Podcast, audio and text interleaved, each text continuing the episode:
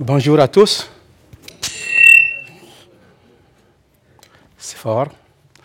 Merci Christian pour la lecture. Donc sans plus tarder, nous allons courber nos têtes et prier, bénir notre Dieu. Saint notre Dieu, nous voulons ce matin placer ce moment devant toi. Tu es le seul et le véritable. Il n'y a point d'autre. Nous ne pouvons aller à autre personne d'autre que toi. Ce matin, daigne nous diriger, daigne nous faire du bien.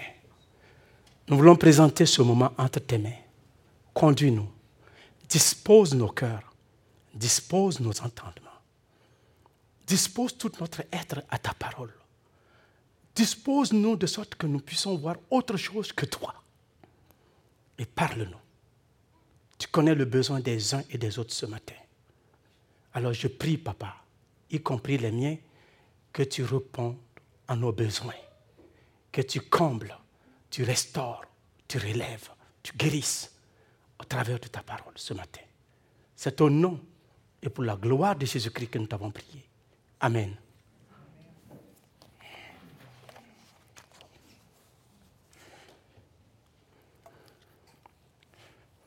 Alors, notre sujet, nous continuons avec le thème, je pense que c'est très fort, hein, ma voix. Nous continuons avec le thème Exerçons la piété sans hypocrisie, partie 2. Il y a trois semaines, j'avais déjà parlé de cela. Alors, et avant de continuer, j'aimerais faire une petite révision. On m'a parlé, et je crois que vous êtes tellement intelligent, que vous avez des mémoires phénoménales, que vous êtes capable de vous rappeler de tout ce qu'on a enseigné il y a trois semaines. Et c'est ça j'ai compris de vous. Et je crois que vous l'êtes. Je crois que vous êtes capable. Donc ce matin, nous allons regarder ensemble notre révision. Et qu'est-ce que nous avons parlé il y a trois semaines? Qui se souvient? On a parlé de quoi en réalité? Hein? Ah, voilà un bolet qui a répondu. Hein? L'hypocrisie. Et qu'est-ce que d'autre on a dit par rapport à l'hypocrisie?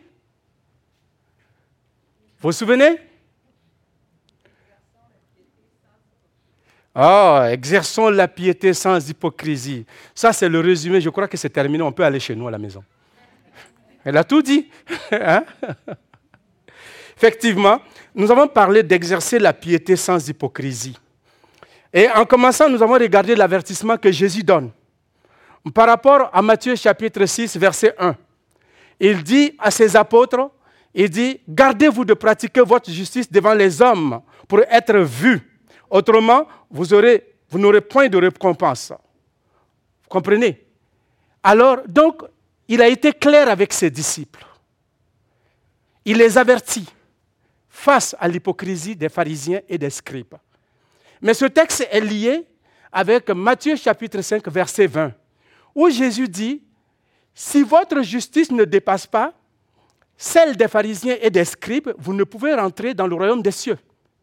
Alors donc, tout cela était lié à ce verset-là. Et les gens devaient travailler par rapport à ça. Et Jésus parlait de ce sujet. Alors, comment leur justice peut dépasser celle des pharisiens et des scribes? Et sachant que ces pharisiens et ces scribes sont des personnes qui travaillaient fort et qui, qui ne péchaient pas physiquement devant tout le monde. Et c'est pourquoi quand Jésus s'adressait à eux, il parlait de leur conscience. Il s'adressait à eux. Il dit, vous êtes des tombeaux blanchis. À l'extérieur, vous êtes beaux. À l'extérieur, tout le monde pense que vous êtes des gens religieux, respectueux, qui font ce qui doit être fait. Mais en réalité, en cachette, vous êtes autre chose. À l'intérieur de vous, dans vos cœurs, vous n'êtes pas ce que vous représentez dehors. Et nous avons vu ce contexte-là. Et nous avons aussi vu qu'est-ce que c'est que l'hypocrisie. Nous avons dit que l'hypocrisie, c'est essayer de paraître, de faire semblant d'être ce que nous ne sommes pas, qu'un hypocrite, selon le sens étymologique, c'est un acteur. Un acteur qui joue un rôle. Et nous avons dit que si on voulait être comme ça, il faut aller à la salle de Jean Thompson, parce que c'est fait pour ça. L'Église n'est pas faite pour faire, pour être des acteurs dedans. Amen. Et nous devons être vrais. Nous devons être authentiques. Nous devons être vrais dans notre adoration et dans tout ce que nous faisons. Et nous avons aussi parlé pourquoi nous devons exercer la piété avec, sans hypocrisie. nous devons exercer la piété sans hypocrisie parce que Dieu hait l'hypocrisie. Parce que l'hypocrisie, c'est de la malhonnêteté. Quand quelqu'un est hypocrite, il fait semblant que tu es beau et puis dans son cœur, il dit le contraire. Il vient, il te donne un gros câlin, mais en fait, dans ton dos, il cherche pour voir comment il peut mettre son épée, son couteau dans ton dos. Alors, c'est quelqu'un qui va te dire des paroles flatteuses, mais qui ne sont pas vraies en réalité. Et on a vu que ces gens, il y en a qui le sont vraiment dans le but de mal faire, qui sont mal intentionnés. Il y en a qui le font dans le but de, s'exceller, de s'élever au-dessus des autres. Il y en a aussi qui le font par gentillesse, parce qu'ils ne veulent pas blesser les autres. Alors, par gentillesse, ils vont essayer d'être gentils, doux avec eux, mais en réalité, ils sont hypocrites. Il te dit, te dit pas la vraie chose. Quand tu leur poses des questions, il ne te dit pas ce que tu veux, ce que tu veux qu'il dise, il va te dire ce que tu veux entendre. Et ça, ce n'est pas correct. Nous avons vu que Dieu hait l'hypocrisie et il reproche à Israël leur hypocrisie. Et à cause de cela, parce que par leur hypocrisie, ils ont même affecté les louanges, l'adoration, le culte qui est attribué à Dieu, ils ont contaminé cela par leur hypocrisie. En ce moment, Dieu ne veut plus de cela. On fait croire à Dieu, Dieu, je t'aime, mais en réalité, je ne l'aime pas. Je m'aime moi-même. Et ça, Dieu hait ça. C'est une forme d'idolâtrie, c'est de la malhonnêteté, c'est un mensonge. Dieu hait l'hypocrisie parce que si notre piété est pleine d'hypocrisie, elle n'a pas de valeur. Nous ne devons pas adorer avec l'hypocrisie parce qu'elle n'a aucune valeur devant Dieu. Et nous avons aussi vu comment nous pouvons exercer notre piété sans hypocrisie. Premièrement, quand Jésus s'est adressé à cela, il a parlé de trois éléments. Et nous allons voir le troisième ce matin, mais je vais vous parler des deux premiers éléments que nous avons vus. Exerçons notre, notre piété sans hypocrisie, c'est en faisant quoi? Comment? En donnant sans hypocrisie. L'aumône. Quand je fais l'aumône, je ne le fais pas pour que les gens me voient, je ne le fais pas pour le plaisir des gens, je ne le fais pas en tambourinant, je ne le fais pas en faisant, en sonnant de la trompette, je le fais discrètement. Quand il dit que ta main gauche ne sache pas ce que la droite a fait, ça voudrait dire que même ton voisin le plus près ne devrait pas être au courant du geste que tu as fait à l'égard de quelqu'un. Et non seulement en donnant sans hypocrisie, mais aussi en priant sans hypocrisie. On a vu qu'il fallait prier. Et Jésus nous dit qu'il fallait rentrer dans la chambre, fermer la porte et là de prier ton Père qui est dans, là dans le lieu secret, il te le rendra. Donc, nous avons vu que tout cela englobait la prière individuelle. Ça ne parle pas de la prière globale en communauté. Quand je suis seul chez moi, je peux fermer la porte, je n'ai pas à déranger ma femme, je n'ai pas à déranger mes enfants, je n'ai pas à déranger les voisins. Je ferme la porte et je prie dans l'intimité avec Dieu. L'enfant de Dieu, quand il prie, il est dans l'intimité avec son Père. L'endroit où il peut tout dire sans se sentir gêné. L'endroit où il peut parler, peut exposer son cœur sans se sentir attaqué ou jugé par qui que ce soit. C'est la place appropriée. Et il ne parle pas à n'importe qui, il parle à celui qui a, le contrôle sur la terre et les cieux. Celui qui domine les nations. Celui qui peut changer toutes les circonstances et toutes les situations. Donc quand je rentre en prière individuellement, c'est ça que je fais. Mais en communauté, quand on me demande de prier, ce n'est pas le moment de faire des prières kilométriques, des prières longueurs.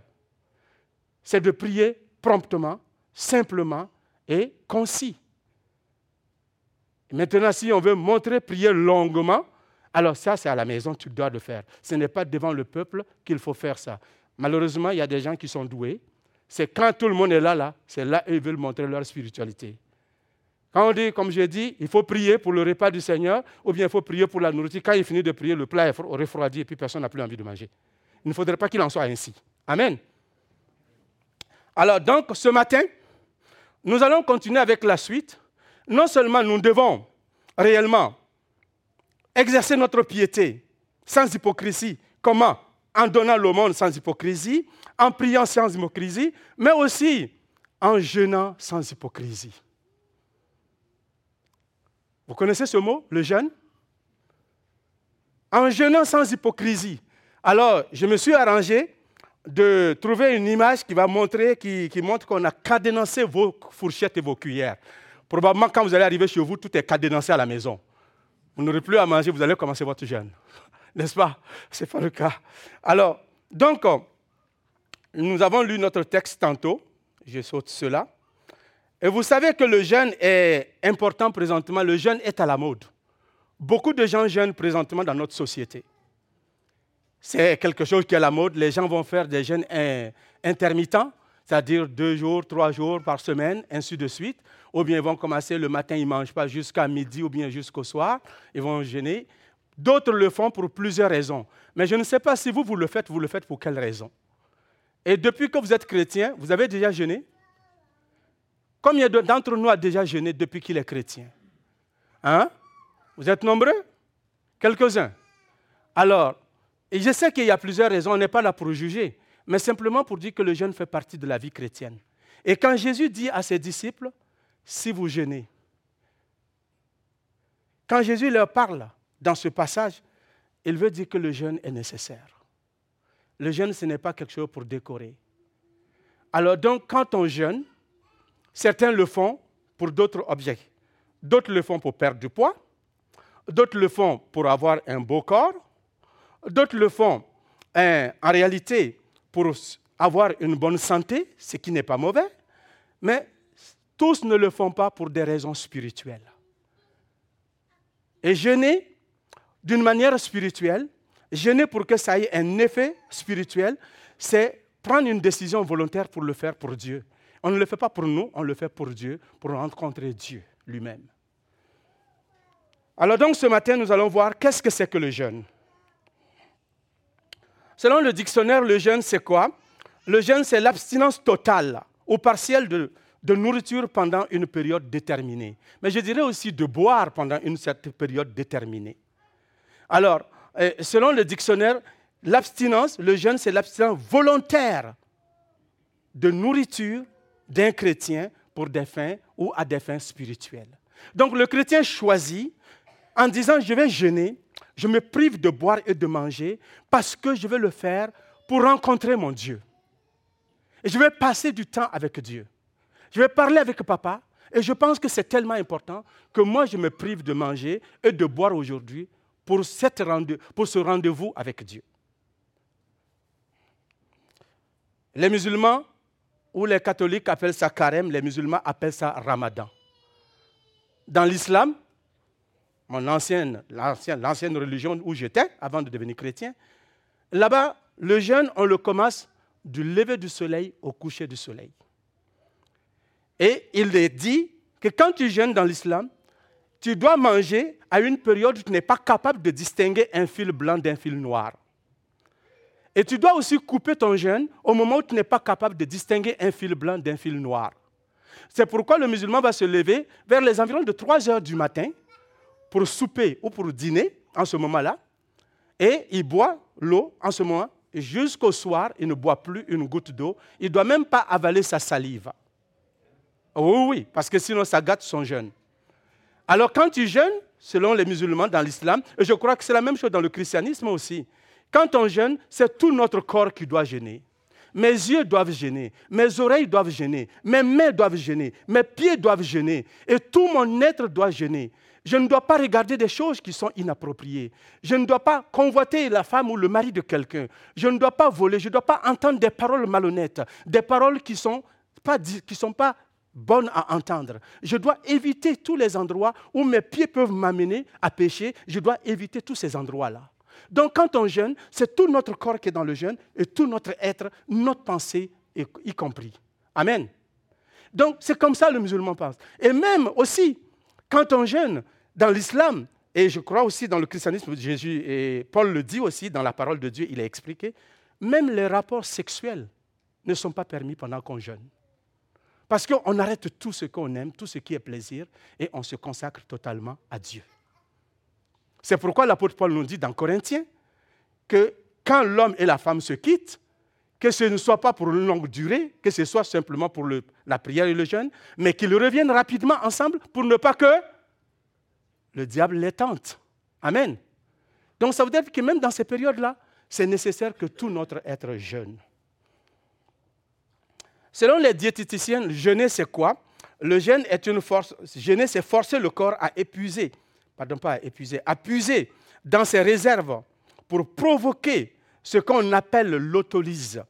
Je suis allé regarder l'autolyse, c'est un suicide cellulaire du corps. Je ne savais pas ce mot.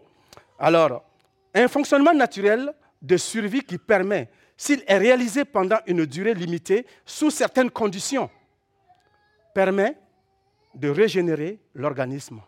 Comment? Plus rapidement que d'habitude. Donc c'est pourquoi quand les gens vont voir les diététiciens, c'est pour obtenir quelque chose, une façon de manger, de se comporter, pour avoir une bonne santé. Pour certains, pour avoir un beau baudet, un bon québécois, si on dit comme ça. Mais j'aimerais que vous sachiez que le jeune chrétien n'est pas fait pour ce but-là. Quand tu jeûnes comme chrétien, c'est bien. Et pardon, quand tu jeûnes, c'est bien, c'est vrai. Quand tu jeûnes comme un diététicien, un diététicien te demande, ce n'est pas mauvais, mais ce n'est pas un jeune chrétien. Alors, qu'est-ce que c'est qu'un jeûne Ce qui n'est pas le jeune chrétien, c'est que la grève de faim n'est pas un, jeune chrétien. Quelqu'un qui fait une grève de faim, qu'est-ce qu'il fait? Est-ce qu'il jeûne? Non. Il proteste. La grève de faim, c'est une façon de protester pacifiquement contre une décision du gouvernement que nous trouvons injuste. Et donc, je refuse de manger et de boire pour amener le gouvernement à changer de décision. Alors, ou bien, on demande cela pour nos patrons. Donc, le jeûne, la grève de faim n'est pas un jeûne. Quelqu'un qui fait grève de faim, il ne gêne pas. Et nous pouvons voir que dans l'histoire, beaucoup de gens ont fait des grèves de faim, des politiciens dans des pays. Et on a vu que aussi euh, Gandhi, c'est quelqu'un qui a été beaucoup dans ça. Il a beaucoup fait des grèves de faim pour obtenir ce qu'il veut. Mais nous ne pouvons pas forcer Dieu pour obtenir ce que nous voulons. Si tu jeûnes, tu jeûnes parce que tu veux rencontrer Dieu, tu cherches la faveur de Dieu, mais tu ne tords pas le bras de Dieu avec ton jeûne en disant, vas-tu me donner ce que je te demande là? Non, ça, ça ne marche pas. Tu ne peux pas gêner pour manipuler non plus Dieu. Ça ne fonctionnera pas.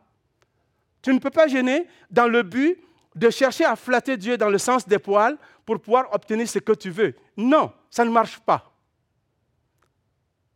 Jusque-là, est-ce que vous me suivez? Ça va? Ok. Merci.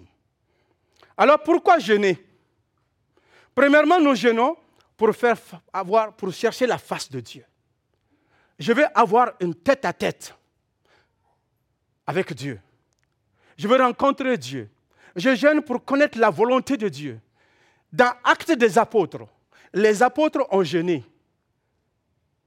Ils ont jeûné dans Actes des apôtres Qu'est-ce qui s'est passé? Ils étaient réunis, ils priaient, ils cherchaient la volonté de Dieu, ils cherchaient la face de Dieu. Et là, le Saint-Esprit leur dit, mettez-moi à part Paul et Barnabas pour l'œuvre à laquelle je les ai appelés. Dans Actes chapitre 13, versets 2 et 3. Ils étaient en train de jeûner et de prier. Donc le jeûne me permet de chercher la face de Dieu. Quand je rentre dans le jeûne, c'est pour chercher la face de Dieu, c'est pour trouver la volonté de Dieu, c'est pour comprendre Dieu, qu'est-ce que tu veux pour moi? Qu'est-ce que tu veux que je fasse?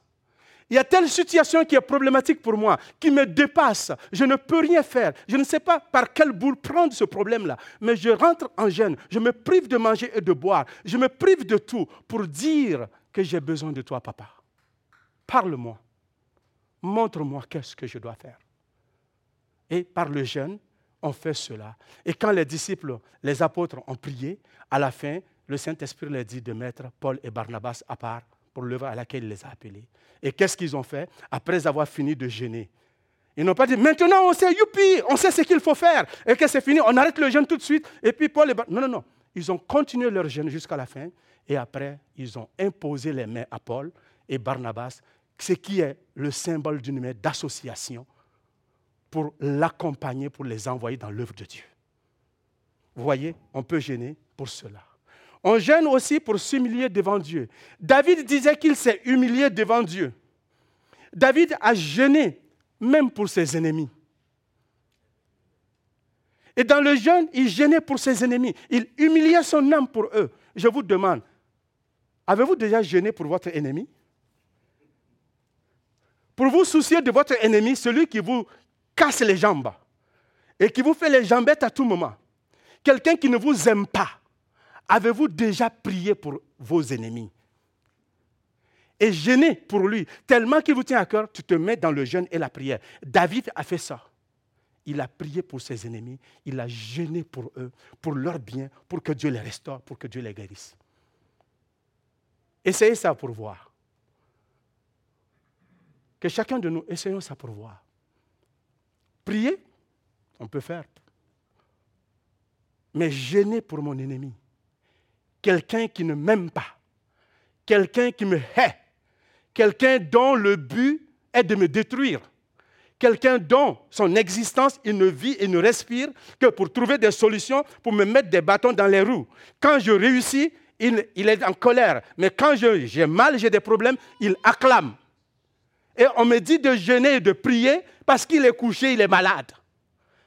Bon, je vais prier pour lui. Mais jeûner pour lui hmm. Vous voyez Ce n'est pas facile, mais ça prend vraiment de la crainte de Dieu, une autre dimension dans notre foi chrétienne pour faire cela. Amen. Que Dieu nous aide à faire cela. Non seulement de prier pour ceux qui ne nous aiment pas, mais de gêner pour eux, de chercher la face de Dieu pour eux. David a fait ça. Pourquoi nous devons gêner Nous devons gêner pour entendre la voix de Dieu d'en haut. Dans Ésaïe 54, 58, verset 4, et nous dit cela, qu'il gênait, non pour faire autre chose, mais il devait gêner pour chercher la face de Dieu, pour entendre la voix de Dieu d'en haut. Et Dieu le reprochait. Est-ce que c'est pour cela que vous gênez Non. Vous ne gênez pas, vous n'humiliez pas votre âme pour entendre la voix de Dieu d'en haut. Et quand nous gênons, l'objectif est de chercher à entendre la voix de Dieu. De savoir qu'est-ce que papa tu me dis. Je veux savoir tes pensées, je veux savoir tes plans. Je ne viens pas tout le temps seulement comme un quêteux pour venir présenter des choses que j'ai besoin, mais je peux rentrer dans le jeûne et la prière simplement pour attendre la pensée de Dieu et savoir qu'est-ce qu'il veut et lui faire plaisir.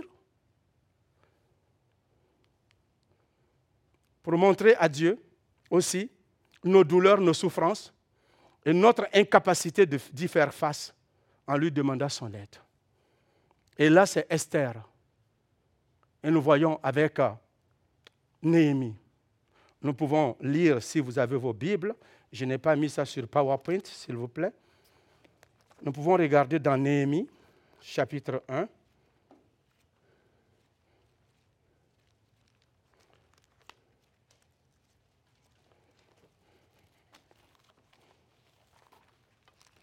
Que je trouve. J'ai trop de choses dans ma Bible là. Le premier qui le trouve peut le lire pour moi. Ben, Caillou, tu peux le lire pour moi, s'il te plaît. Oui, verset 4.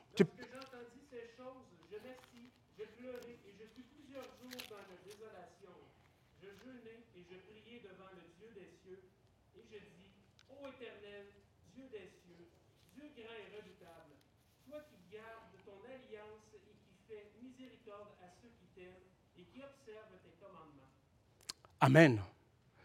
Néhémie, le contexte, c'est que le frère de Néhémie, Anania, est allé à Jérusalem.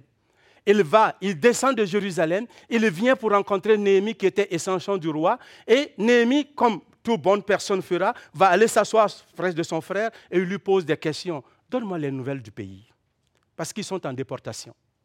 Donnez-moi les nouvelles du pays. Comment ça se passe au pays là-bas? Et quand Néhémie entend cela, ce qu'Anani dit, Anania dit à Néhémie, c'est que Anania dit que Jérusalem est détruite. Ses murailles sont écroulées, ses portes sont brûlées. Il n'y a plus de sécurité dans cette ville. Il n'y a plus rien et les gens sont dans la désolation totale. Et quand Néhémie apprend cela, Néhémie pleure. Il pleure, il rentre dans le jeûne et la prière. Pourquoi? Faire trop de problèmes comme ça pour une ville? Non. Néhémie sait pourquoi il pleure. Parce qu'il y a une raison. La bonne nouvelle doit venir de Jérusalem pour toutes les nations. Parce qu'Israël est le peuple élu de Dieu. Parce que la bonne nouvelle partira de Jérusalem vers toutes les nations. Cette ville qui est la ville sainte de Dieu, si elle est détruite, si elle est dans cet état lamentable, à quel moment cette nouvelle ira? Et Néhémie comprend cela, il se met à pleurer et il prie, il rentre dans le jeûne, il cherche la face de Dieu. Amen. Et c'est ce que Dieu attend de nous. Quand nous avons appris que Trois-Rivières a des problèmes, est-ce que nous pleurons, nous jeûnons? Mais imaginez présentement, en Ukraine, en Ukraine qui est ici, et qui entend ce qui se passe en Ukraine, qu'est-ce qu'il fera? Il rentrera dans la prière et le jeûne. Parce que ça ne va pas. Sa patrie est détruite. L'endroit où il se trouve, la tombe de ses parents est détruite. Donc il rentrera dans le jeûne et la prière. C'est la nation de l'espoir, Israël. Jérusalem, la ville sainte de Dieu, où toutes les promesses de Dieu vont se réaliser dans cette ville. Et dans cet état, Néhémie avait une raison de pleurer et de se lamenter. Et Esther aussi va pleurer et prier, chercher la face de Dieu. Dans Esther chapitre 4, verset 3. Et quand Madoché, son oncle, va venir lui dire que a décidé de détruire tous les Juifs dans la ville de Suse, alors quand ils vont l'apprendre, et Esther va apprendre cela, alors tous les Juifs vont rentrer dans le jeûne et la prière pour chercher la face de Dieu. Pourquoi nous devons jeûner? Pourquoi nous devons prier? Il y a des raisons pour cela. Pour chercher la face de Dieu, pour demander l'aide de Dieu, pour demander le secours de Dieu. Ama a été résolu de détruire les Juifs de la face de la terre. Il a même promis au roi de verser beaucoup d'impôts dans la caisse de l'État si le roi acceptait ce décret. Et le roi a accepté. Et la vie des Juifs était menacée. Et Esther est rentrée avec toutes ces jeunes filles autour d'elle et ses eunuques autour d'elle sont rentrés dans le jeûne de trois jours.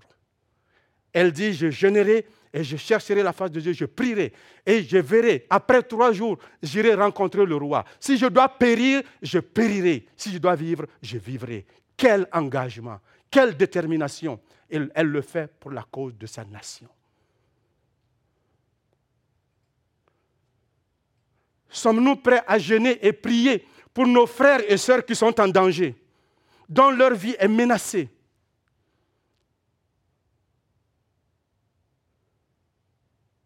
Sommes-nous prêts à prendre des engagements pour eux et prendre des décisions spirituelles que même si cela menace notre vie, mais on ne le fait pas pour notre gloire, on le fait pour d'autres personnes.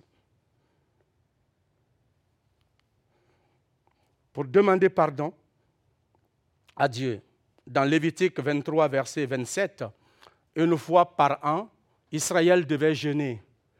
Le jeûne était une chose promise et demandée par Dieu. C'est la seule place où le jeûne était imposé à Israël dans toute la Bible. Il devait jeûner une fois par année pour le pardon des péchés. On appelait ça la fête de l'expiation. C'était une fête dont les gens n'avaient pas le cœur dans la fête parce qu'il fallait se souvenir du péché de tout le peuple. C'est un jour de tristesse, un jour de souvenir du péché, de tout ce qui s'est passé qui n'est pas agréable. Donc il fallait prier. Donc Israël était convoqué. Et pour rencontrer Dieu, il devait se mettre dans les conditions pour pouvoir prier. Et cela, il le préparait dans le jeûne et la prière. Alors maintenant, Jésus, on vient à notre texte, les gens vont dire, mais il est allé trop loin, mais le texte de base qu'on lui a donné, il est où avec ça? On revient. Dans Matthieu, quand Jésus parle à ses disciples, il dit, lorsque vous jeûnez, ce qu'il ne faut pas faire lorsque nous jeûnons, ce qu'il ne faut pas faire, Jésus s'attend que ses disciples vont jeûner. Jésus n'est pas contre le jeûne. Jésus ne condamne pas le jeûne, mais il condamne l'attitude avec laquelle ou avec laquelle les gens vont jeûner. C'est ça qu'il condamne. Il n'est pas contre l'aumône, il n'est pas contre la prière en public non plus, mais l'attitude, la motivation qu'il nous pose, la raison pour laquelle nous faisons ces choses-là. Si nous le faisons pour chercher la popularité, pour surfer dessus, c'est ça qui est problématique. Alors, Jésus s'adresse à cela. Parce que dans la parole de Dieu, Jésus lui-même a jeûné. Il a jeûné 40 jours pour commencer son ministère. Moïse a jeûné. Les disciples ont jeûné de Jean. Avant que Jésus vienne, Jésus n'a pas apporté quelque chose de nouveau. Les gens jeûnaient déjà.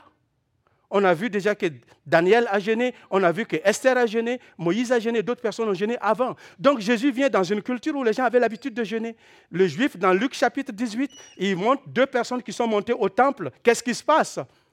L'un se lève et dit, je bénis Dieu de ce que je ne suis pas comme le reste des hommes. Je jeûne deux fois. Ah, tout le monde dort, donc je pense que... Je jeûne deux fois par semaine. Il se vantait. Donc le jeûne n'est pas quelque chose de nouveau. Mais les Juifs, ils ne gênaient pas. Quand ils gênaient, ils ne gênaient pas. Certains ne gênaient pas pour la gloire de Dieu. Ils gênaient seulement pour péter leurs bretelles, pour montrer aux autres comment ils étaient spirituels. Alors, qu'est-ce qu'il a dit ici, dans ce cas? Dans ce verset que nous venons de voir, Jésus leur répondit, ça c'est quand les disciples sont venus voir Jésus, les pharisiens disent, mais nous nous gênons, pourquoi tes disciples ne gênent pas? Alors Jésus leur dit, mais comment ils vont gêner quand leur époux est avec eux? Les invités de l'époux ne gênent pas pendant que l'époux est avec eux. Quand l'époux leur sera enlevé, ils gêneront.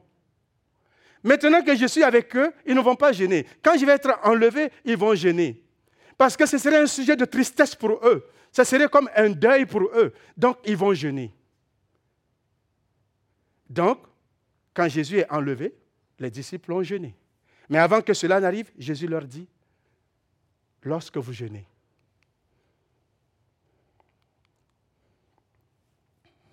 je suis parti loin, on dirait. Lorsque vous gênez, un, ce qu'il ne faut pas faire. Lorsque vous gênez, ne faites pas. Pourquoi mon PowerPoint fait comme... oh, Bon, on va aller avec. C'est bon. C'est moi mon problème. Lorsque vous gênez, ce qu'il ne faut pas faire, ne prenez pas un air triste comme font les hypocrites. Ne rendez pas votre visage défait. Donc, ceux-là, quand ils gênaient là, ils gênaient pour que tout le monde sache qu'ils gênent. Quand j'étais dans l'islam, les musulmans, ils gênent. Bientôt, ils vont commencer le jeûne, le 1er avril qui s'en vient. Tous les musulmans du monde entier vont commencer leur jeûne. 30 jours, du lever du soleil au coucher du soleil, ils ne mangent ni ne boivent, ni rien, jusqu'au coucher du soleil. Pendant 30 jours, ils le font une fois par année. Donc ça, c'est le neuvième mois de l'année qu'ils font cela et ils vont jeûner. Mais quand les gens sont dans l'état de jeûne, là, je vous dis là, à midi là, surtout en Afrique, là, je ne connais pas ici là, parce qu'en Afrique là, il fait très chaud, 40 Celsius. Il y a des endroits 50 Celsius. Au soleil, tu à l'ombre là, c'est 50 Celsius, tu es là. Les gars, ils ont jeûné, ils ont fini. Tout le monde, vers midi, là, ils sont tous morts. Tout le monde est couché, les gens cherchent l'ombre quelque part. Ils vont aller prendre une douche. Pourquoi? Parce que c'est terrible, c'est dur pour le corps. Et là, là, il y a des gens, quand tu vas aller leur parler, là, bonjour, je me souviens, on a salué, parti, j'ai salué le frère, je suis parti au marché. En revenant, il était là par politesse, on salue tout le temps. Alors, j'étais de retour, bonjour encore. Ah, j'ai dit bonjour, monsieur, il ne répond pas. Mais je te salue, est-ce que tu m'as pas. Il dit, Adama, s'il te plaît, laisse-moi. Là où je suis là, le jeûne est sur moi. Donc, je ne peux pas entendre. J'ai parlé une fois, tu m'as salué, ça suffit deux fois, trois fois là, je ne veux rien savoir de ça parce que le jeune, présentement, il me travaille. Vous comprenez? Donc la faim le terrorise. Et avec raison. Donc la face, il ne peut plus avoir de la joie dans la face. Ce qu'il faisait pour Dieu, ce n'est plus pour Dieu, ça le met en colère, en rage. Et il n'a plus la joie dans son cœur. Jeune. Alors les pharisiens, quand il gênait, il fallait que tout le monde parle. Donc le visage devrait le savoir. Ça paraissait sur le visage qu'il gêne. Face longue comme un cheval qui a bu de l'eau chaude. Alors, tout le monde devait savoir qu'il gêne. Peinturé, maquillé dans tous les sens. Alors, Jésus dit, si vous vous gênez, Jésus dit à ses disciples, si vous gênez, ne faites pas comme eux. Porter la cendre, c'était normal. C'était un signe de deuil, c'était un signe d'humiliation. Porter le sac, tout cela, c'était normal. Il le faisait. Mais Jésus va défaire tout ça, tout le contraire. Il dit, ne faites pas comme eux. Ne portez pas des choses comme eux. Si vous gênez, ne faites pas comme ça. Pourquoi? Parce que ils ne le font pas pour Dieu, ils le font pour les hommes. Pourquoi? Parce qu'ils ont leur récompense, les gens vont les acclamer, ils sont bons, bravo. Eh, il est spirituel celui-là il gêne à longueur d'année. À longueur d'année, il gêne. Il est trop, lui là, Il ne marche plus à terre, il flotte en l'air maintenant, il est avec le Seigneur. Lui, il est trop spirituel. Il faut qu'on voit ça. Jésus dit non, vous n'avez pas besoin de faire cela. Alors nous, quand nous jeûnons, on n'a pas besoin. Qu'est-ce qu'on doit faire? Il nous dit cela au deuxième point. Comment nous devons jeûner? Il dit aux disciples, quand tu jeûnes, quand tu t'abstiens de la nourriture et du boire, quand tu refuses tout, tu te mets à part pour Dieu. Quand tu es à la recherche de la face de la présence de Dieu, quand tu es à la recherche de la volonté de Dieu, quand tu veux rencontrer ton Père dans l'intimité et faire un face-à-face, voilà comment tu dois te comporter. Hein? Parfume ta tête quand tu jeûnes. Lave ton visage. C'est pas compliqué ça. Laver son visage, qui est contraire, contraste avec la cendre qu'il faut mettre sur tout pour que tout le monde voit, tout un maquillage. Alors porter le sac, il faut défaire son visage pour que tout le monde sache qu'on jeûne. Jésus dit le contraire de tout ça. Parfume. Il veut dire quoi par ça? Sois normal. Habituellement, quand le juif ne gêne pas, il se parfume, il se lave, il est propre, il marche. Ce n'est pas que nous, on devrait maintenant commencer à courir dans les magasins. Après la prédication, je vais aller chercher de l'huile d'olive. Quand je vais jeûner, je vais... non, non, non, ce n'est pas ça qu'il veut dire. Il veut simplement dire, sois toi-même. Quand tu jeûnes, sois toi-même. Ne sors pas ne fais pas d'autres choses. N'attire pas d'attention par ta façon d'habiller, de ta façon extravagante de quoi que ce soit pour que les gens pensent que tu es spirituel. Sois normal. Amen. Soyez normal. Que les gens ne lisent pas sur ta face. Quand j'étais devenu chrétien nouvellement, quand on jeûnait, parce qu'on avait l'habitude de jeûner, on était des anciens musulmans devenus chrétiens. On était nombreux. 99% des membres de l'Église étaient des ex-musulmans devenus chrétiens. On jeûnait tous les vendredis pour prier pour les musulmans, pour leur salut. Et des fois, on jeûnait dans la semaine même. Mais quand les gens nous demandaient à manger, on ne voulait pas dire qu'on jeûnait, on disait Matthieu 4.4. L'homme ne vivra pas de pain seulement, mais de toute parole qui sort de la bouche de l'Éternel. Et entre nous chrétiens, quand un frère te disait Matthieu 4, 4, ça voudrait te dire ne le dérange pas, il jeûne, il ne veut pas manger. Mais à un moment donné, au début, c'était pour empêcher que les gens viennent t'appeler deux, trois fois dans la journée, va manger. Mais quand ça continue d'être comme ça tout le temps, Matthieu 4, 4, là, tu finis par devenir comme les pharisiens. Hein? Il ne faut pas que ça se sache. C'est le secret dans l'intimité. Il dit pourquoi? Le but, c'est que je ne veux pas montrer cela aux hommes, je veux que Dieu le sache, je veux que cela paraisse devant Dieu, je veux rester dans le secret de Dieu. Alors quand je fais cela, le but est que le monde ne sache pas, mais que Dieu le sache. Il dit, afin de montrer, de ne pas montrer aux hommes que tu gênes, mais à ton Père qui est là dans le secret et dans le lieu secret, te le rendra.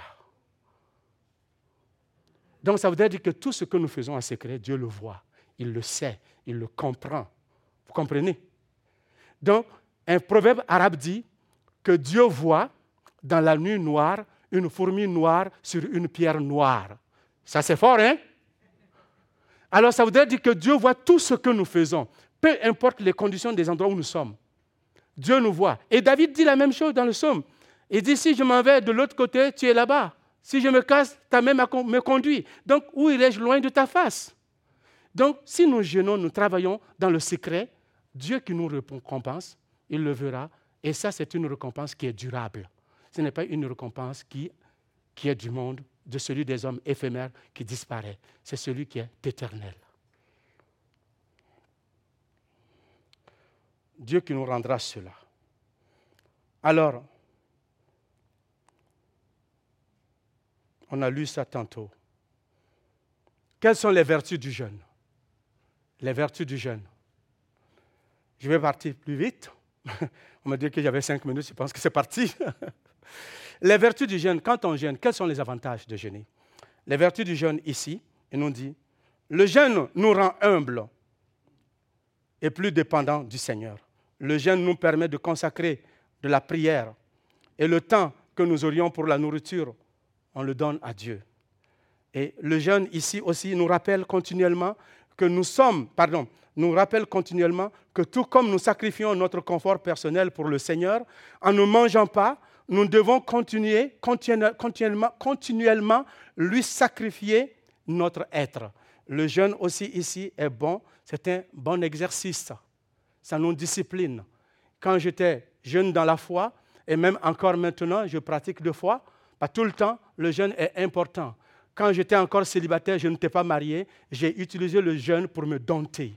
Quand j'avais des pulsions sexuelles, qu'est-ce que je faisais? J'ai renversé, j'ai pris la pyramide de Abraham Maslow qui dit les besoins primaires. Quand tu n'as pas ça, les autres ne viennent pas, n'est-ce pas? Alors, quand j'avais des désirs et des pulsions, je ne suis pas marié, je ne vais pas courir la femme de quelqu'un, la fille de quelqu'un, je rentrais dans le jeûne et la prière.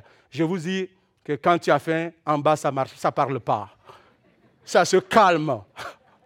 Vous comprenez Parce que les besoins changent de place. Et ça m'a beaucoup aidé dans la prière. Et ça te permet aussi de te contrôler par rapport aux autres. Et même encore aujourd'hui, comme chrétien, on le fait. Ça peut aider. Le jeûne augmente également notre vivacité mentale, spirituellement, sentiment et le sentiment de la présence de Dieu, parce que notre attention est fixée sur les choses matérielles de ce monde. Ça nous aide pour cela, aller d'autre côté. Le jeûne exprime sérieusement l'urgence de notre prière. Quand je rentre dans la prière, le jeûne, ça montre, ça exprime cela. En conclusion, après avoir tout ce que nous venons de voir et d'entendre sur le jeûne, depuis quand avez-vous déjà jeûné? Avez-vous déjà jeûné depuis que vous êtes chrétien? Qu'est-ce qui vous empêche? Sinon, qu'est-ce qui vous empêche de jeûner? Si tu n'as jamais jeûné depuis que tu es chrétien, qu'est-ce qui t'empêche? Est-ce parce que tu es malade? Est-ce parce que ça ne va pas? Est-ce par négligence? Est-ce parce que tu es plus attaché à la fourchette?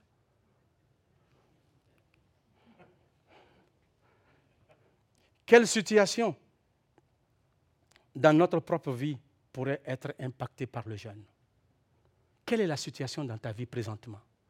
Quand jeûnant, ça sera impacté on a des problèmes. On a nos enfants, nos frères qui sont dans le monde. Beaucoup d'enfants de nos frères chrétiens dans cette maison qui ont été bercés par des chants de l'Église, qui ont été enseignés à l'école de dimanche par plusieurs d'entre vous ici. Mais ces jeunes-là, on ne les voit plus à l'Église. Pourquoi? Ils sont allés dans le monde.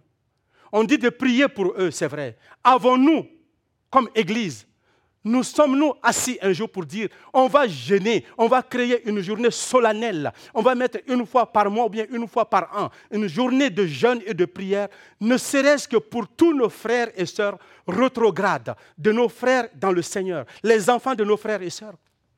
Avons-nous déjà fait ça? Les parents, des fois, qui se plaignent à moi, mon enfant est parti, je comprends, je les écoute, j'ai de la compassion pour eux, ce n'est pas pour les juger. La question que je me pose des fois, je dis, oui, ton enfant est important, ça te tient à cœur, mais combien de fois tu te prives de manger et de prier devant le Dieu des cieux pour qu'il amène ton, enfant à la maison?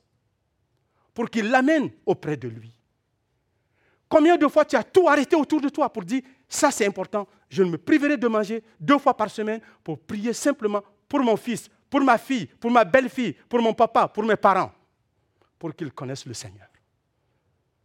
Alors, ne nous dis pas, c'est important, quand on n'est pas prêt à se sacrifier. Je termine avec ceci.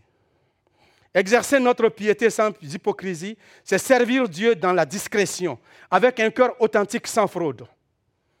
Et ce que, que ce soit pour le jeûne, l'aumône ou la prière, la parole les paroles du Seigneur Jésus nous montrent que la vraie véracité, pardon, la vraie piété est centrée sur Dieu et ne cherche pas à impressionner les autres. La vraie piété est centrée sur Dieu et ne cherche pas à impressionner les autres. Si tu n'as rien entendu dans ma prédication, retiens ça au moins ce matin.